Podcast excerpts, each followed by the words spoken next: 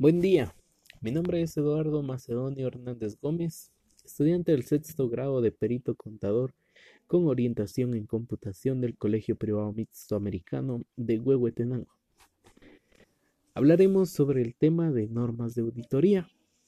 Podemos definirlo como normas aquellas reglas que son de carácter obligatorio o las cuales nos permiten o en determinado caso prohíben el comportamiento o actos que las personas tenemos en la sociedad. Se define normas de auditoría como los requisitos o principios necesarios del auditor en el desempeño de su función para la expresión de una opinión técnica responsable.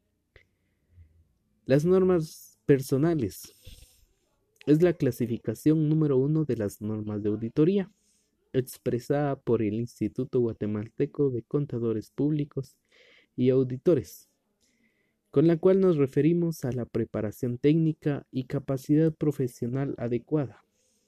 La capacidad profesional se adquiere a través de la educación y conocimientos técnicos hasta obtener el título de auditor y contador público.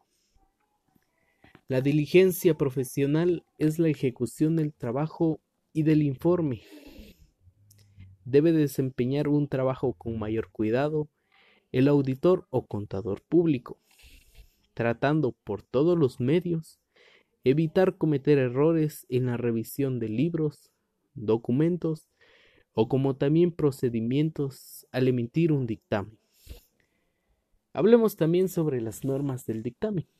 Una de ellas es la aplicación de principios de contabilidad, generalmente aceptados en los estados financieros. Esta norma, o bien regla, va con la uniformidad de criterios para la elaboración de los estados financieros, los cuales están aplicados a la empresa. Cada dictamen, de manera obligatoria, debe declarar los principios de contabilidad los cuales están generalmente aceptados. Consistencia en la aplicación de los principios de contabilidad con relación al periodo anterior en este aspecto. Se presentan los principios de contabilidad los cuales han sido aceptados, en el cual el auditor debe ser consciente en cualquier manera con la empresa ya sea en la observación o revisión de datos.